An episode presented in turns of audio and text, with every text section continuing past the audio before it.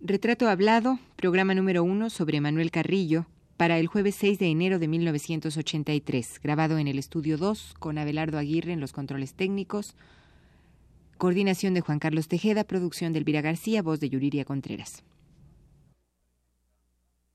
Radio UNAM presenta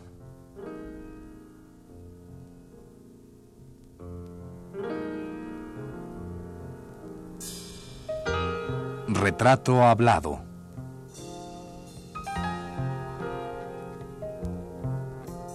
Manuel Carrillo.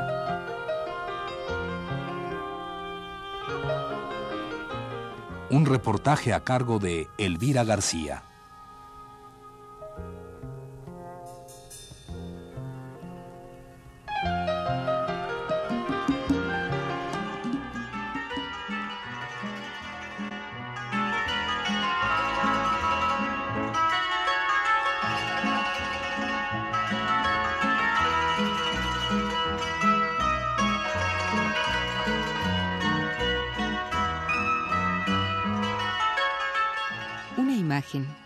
Un proverbio chino, vale más que mil palabras. Y aquellos que hacen las imágenes son seres privilegiados que poseen un lenguaje universal. Lo que una fotografía nos comunica muchas veces no alcanza a ser explicado íntegramente en diez hojas. La foto en sí habla sola. En realidad no necesita intérpretes que vengan a restarle o añadirle un grado más de la emoción que nos está transmitiendo. Es ese el privilegio de la foto, que puede ir por el mundo sin necesidad de presentaciones.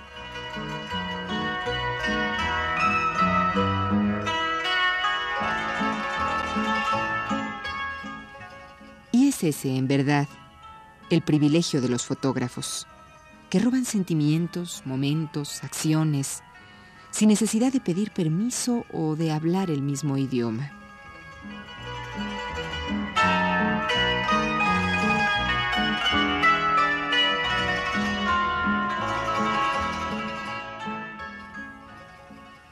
De los grandes fotógrafos de México, cuya labor ha sido recoger pacientemente todos los rostros del México rural contemporáneo, es Manuel Carrillo.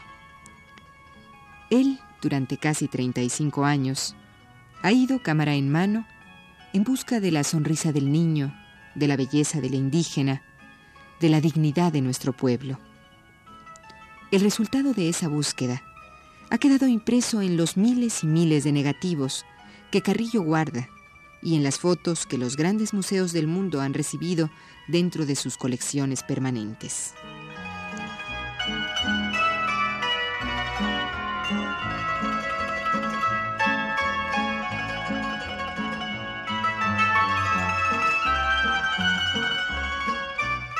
Pues bien, es de este hombre, Manuel Carrillo, de quien hoy iniciamos un retrato hablado.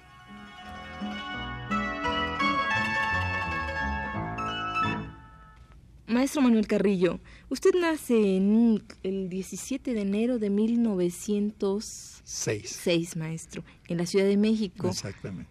Viene usted de una familia eh, de Chihuahua, Chihuahua. Chihuahuense, sí. Y usted nació en el Paseo de la Reforma. Número 77. Bueno, usted se acuerda de todo, hasta del número de teléfono, ¿verdad? Era el 803. Fíjese nada más. Bueno, ¿cuáles son los recuerdos infantiles que tienen que ver con su casa, su familia y la fotografía? Bueno, la fotografía ya viene a cuando tenía yo 49 años, pero los recuerdos que yo tengo, pues que yo vengo de una familia pues más o menos acomodada, muy conservadora. Aquel tiempo pues era porfirista. Mi abuelo era en ese tiempo gobernador del estado de Chihuahua. Y luego una y una tía mía, hermana de mi padre, se casó con general Jacinto Betreviño, que entonces era capitán del Estado Mayor, primo hermano de Francisco y Madero. Así es que después la casa esa del Paseo de la Reforma 77 se convirtió en un cuartel maderista. Y usted se acuerda muy bien de toda la época revolucionaria. De la decena trágica como se acabara de pasar ayer. De todo me acuerdo.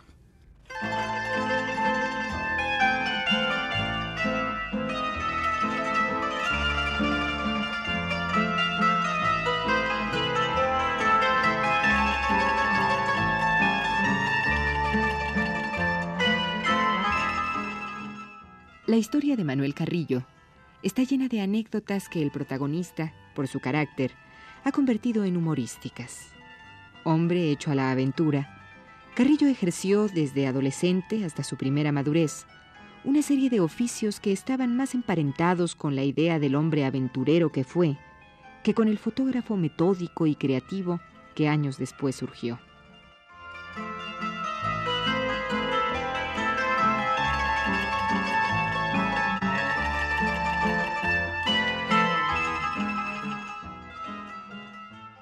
Y dice usted que estuvo muy cerca de don Venustiano Carranza. Bueno, como chamaco, ¿verdad? Pues ya tenía.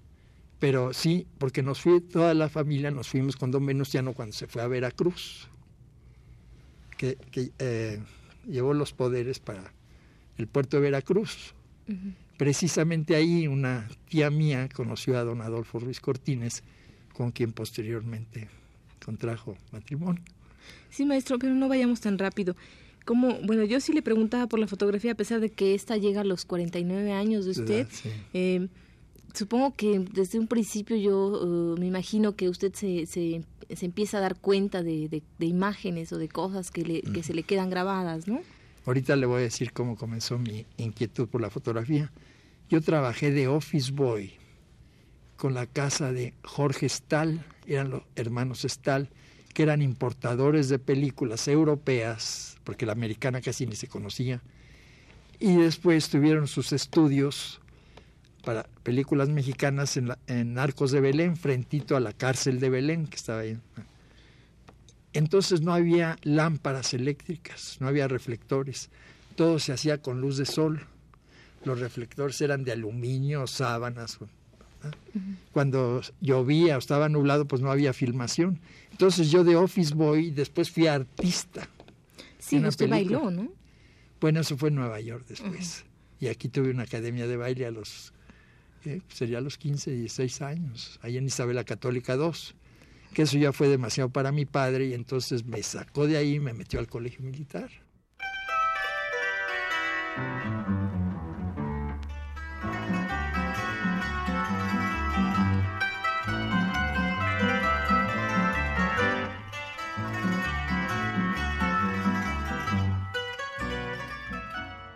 Mecánico, actor incipiente en la película El crimen del otro, ordenanza del entonces jefe del Departamento de Estado Mayor de la Secretaría de Guerra y Marina, y por último maestro de baile con una academia en Isabela Católica número 2.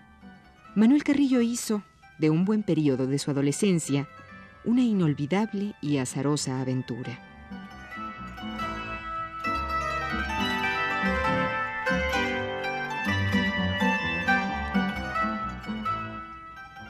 Por los años en que esto sucedía, alrededor de 1922 o 23, Manuel Carrillo no imaginaba que acabaría en la madurez como fotógrafo. Pero mientras el encuentro con la fotografía llegaba, Manuel viajaba a los 17 años hacia los Estados Unidos, en busca precisamente de no sabía qué.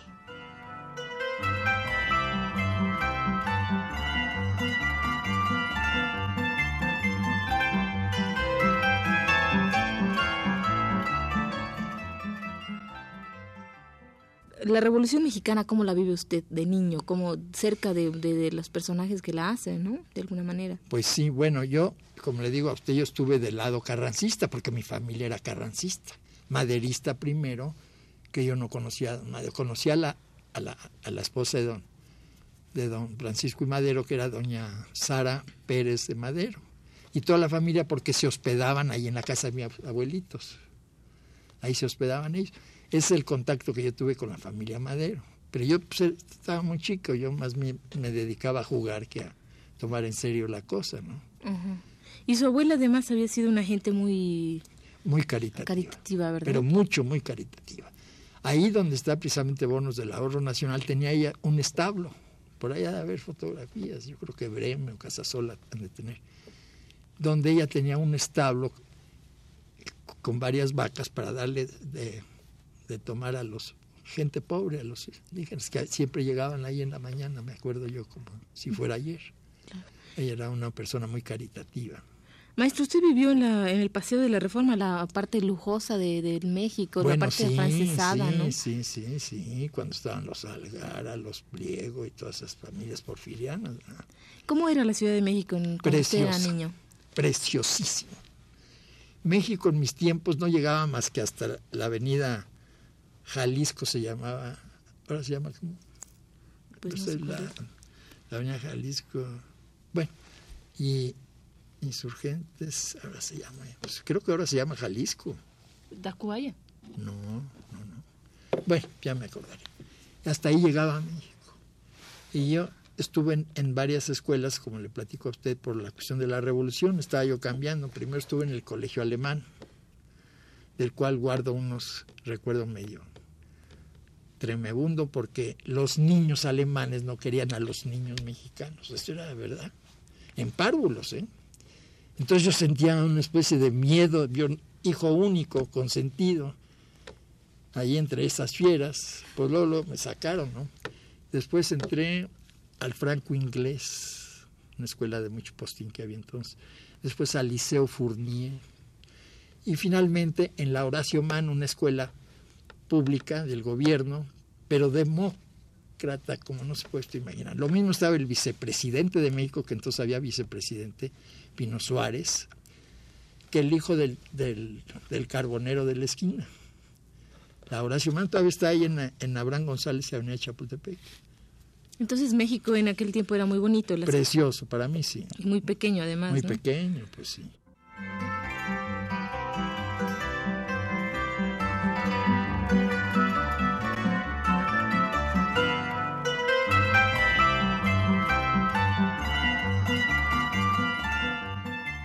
En 1924, Manuel Carrillo se instalaba en Nueva York sin saber una palabra de inglés. Los oficios que ahí desempeñó fueron muchos y muy variados. Lavaplatos, bañador de perros, obrero en una fábrica de radios, afanador en un hospital de tuberculosos y finalmente empleado de una lavandería.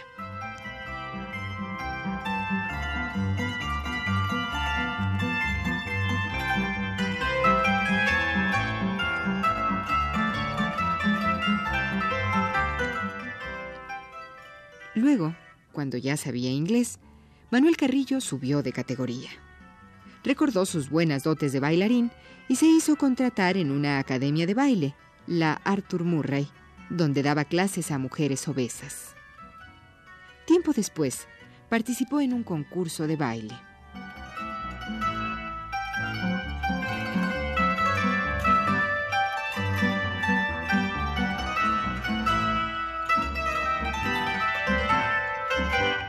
Enfrenta usted? Tengo entendido que usted hace una serie de, de- de oficios, ejerce una serie de oficios antes de llegar a la fotografía y que la fotografía viene muy, muy, muy tarde, Sí, ¿no? muy tarde, sí. Bueno, mire usted, yo era representante en México de un ferrocarril extranjero, con el cual trabajé 36 años. Y entonces con ese motivo tenía yo oportunidad de viajar mucho. Y al mismo tiempo estaba yo adquiriendo ciertas eh, costumbres, no muy como el alcohol, y, me estaba yo aficionando demasiado. Entonces decidí optar por lo sano, con la ayuda médica, pero no sabía yo qué hacer conmigo. Entonces un secretario, mi secretario que yo tenía, me aconsejó por qué no compraba yo una cámara, ya que viajaba yo tanto. Y recordaba yo que me decía mi papá que yo era tan tonto que parecía que tenía las dos manos zurdas. Pero en fin, compré mi cámara y coincidí con un amigo mío, Manuel Ampudia, que en paz descanse, que me metió al Club Fotográfico de México en el año de 1955. Yo nací en 6, así es que 49, fueron 55.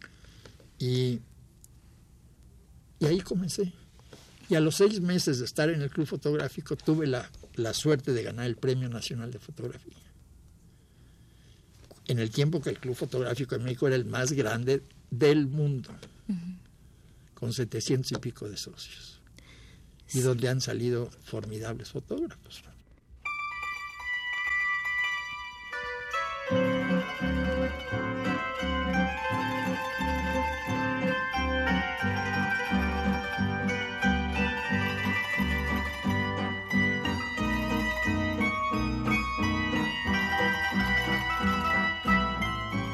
Sí, maestro. ¿Y, ¿Pero qué sucede mientras usted eh, decide eh, tomar la fotografía en serio? Y sí, mientras esto sucede, usted ejerce una serie de, oficios, me decía, y sobre todo en Estados Unidos, ¿no? No, no yo antes viví en Estados Unidos. Yo viví en Estados Unidos de, de los 20, de 22 a 30 más o menos. Se fue un poco a la aventura, ¿no? A la aventura, con varios amigos míos que vivían allá. Entonces yo llegué que eran futbolistas ellos, por cierto. Y, cuando yo llegué, pues todos ellos eran lavaplatos, así es que yo tuve también que, empezar desde abajo. Pero yo tuve el tino de, estudiar inglés.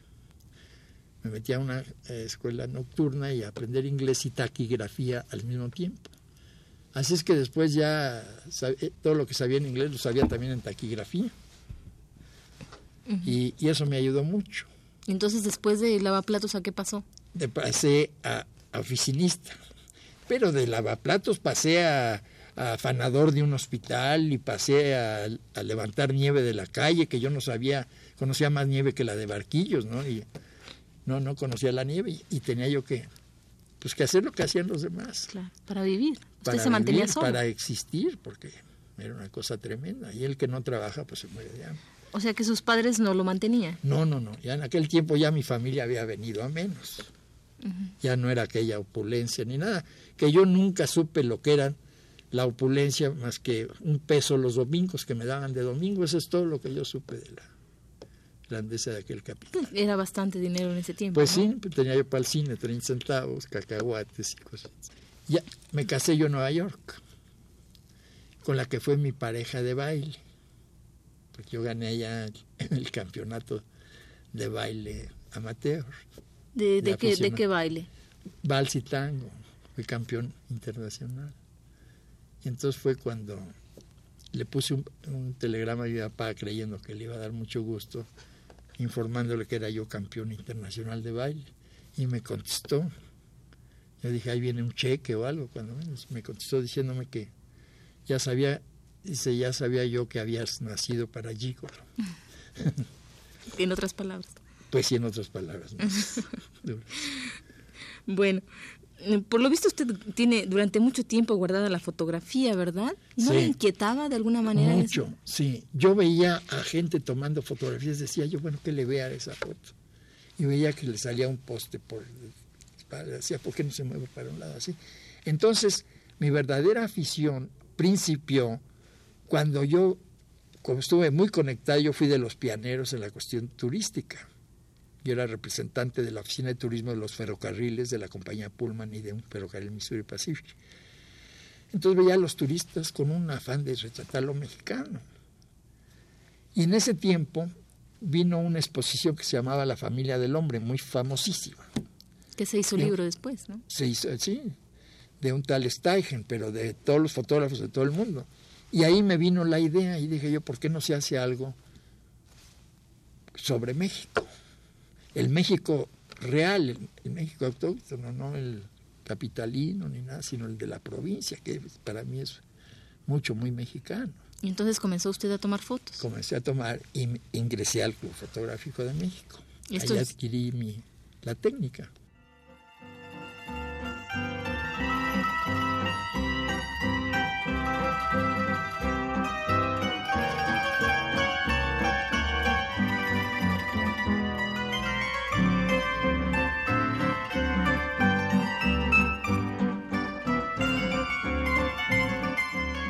Es esta la historia de la infancia y la juventud de don Manuel Carrillo.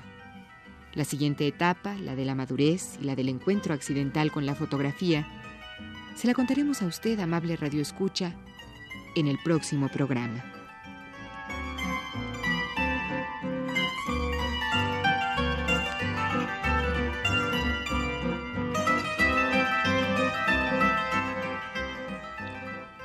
Esta fue la primera parte de la serie dedicada a don Manuel Carrillo.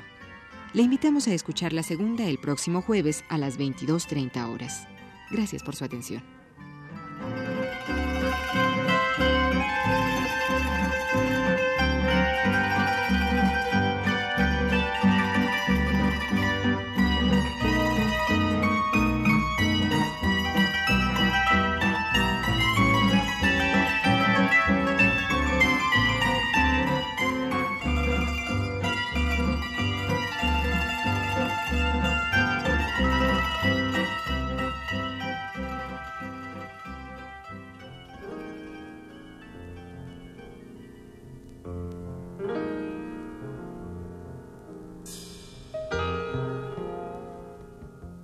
Radio UNAM presentó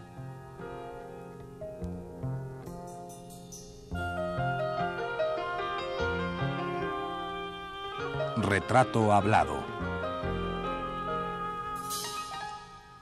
Manuel Carrillo.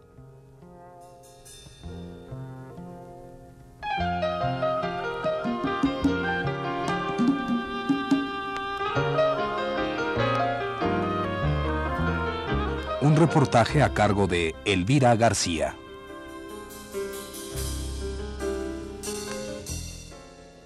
Realización técnica de Abelardo Aguirre. Voz de Yuridia Contreras. Fue una producción de Juan Carlos Tejeda para un programa de Elvira García.